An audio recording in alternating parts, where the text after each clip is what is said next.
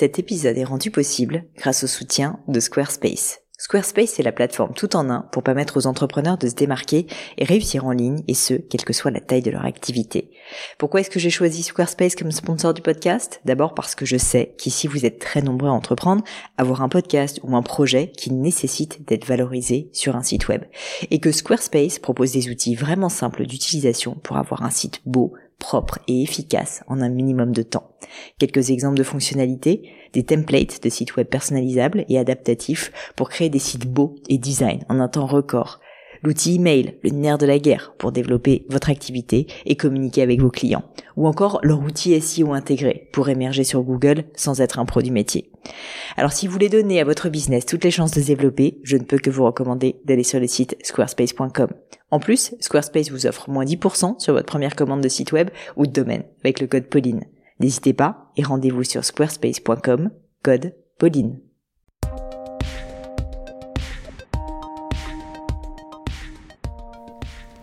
Hello à tous, ici Pauline Negno et bienvenue sur mon podcast. Pour un dimanche sous le sceau de l'inspiration, je vous laisse découvrir un extrait de mon interview à venir dès demain matin.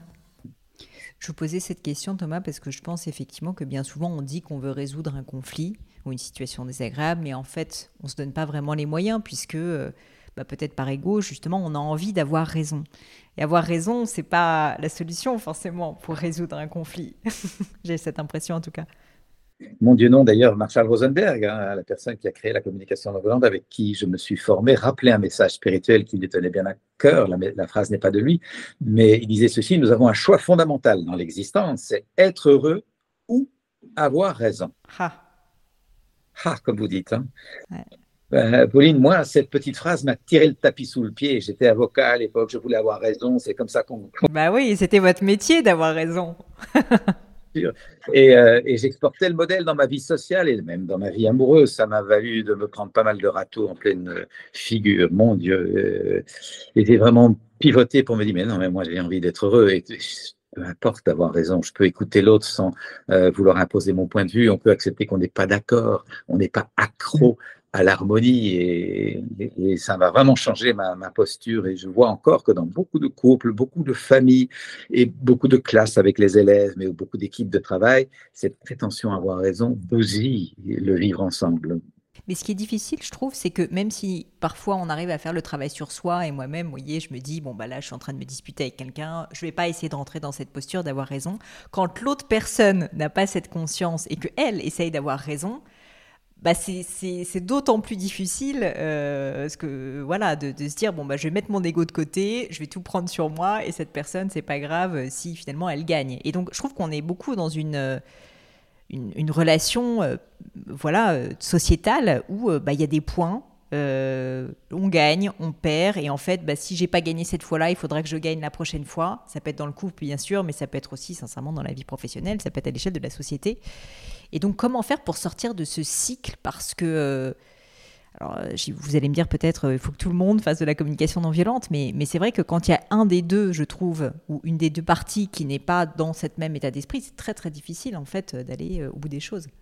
Vous nommez indirectement l'espace où vous avez une liberté considérable, celle de cesser de croire qu'on est dans un jeu avec des gagnants et des perdants. Je ne vois plus, je décide, nous décidons de ne plus voir les choses comme ça.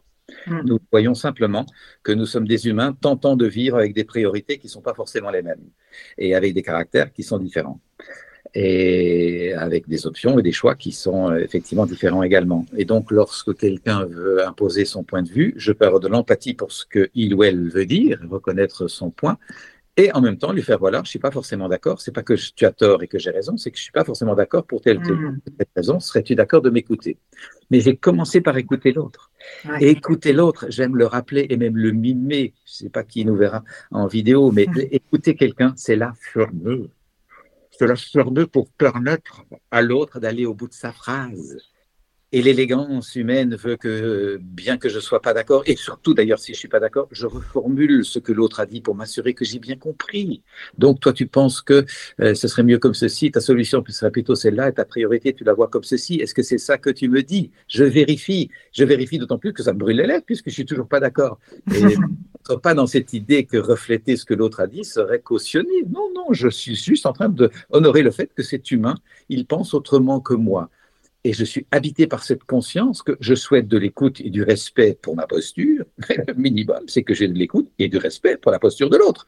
Donc je suis juste en train de créer, de co-créer un climat d'écoute mutuelle dont, au fond, nous rêverions qu'il se répande dans le monde. Alors, nous ne pouvons pas changer le monde, mais nous pouvons changer cet endroit-là où nous aurions pu être dans un conflit stupide pour des collisions d'ego, et nous avons quitté ce paradigme et nous sommes en train de tenter de nous rencontrer de cœur à cœur c'est du boulot. Hein.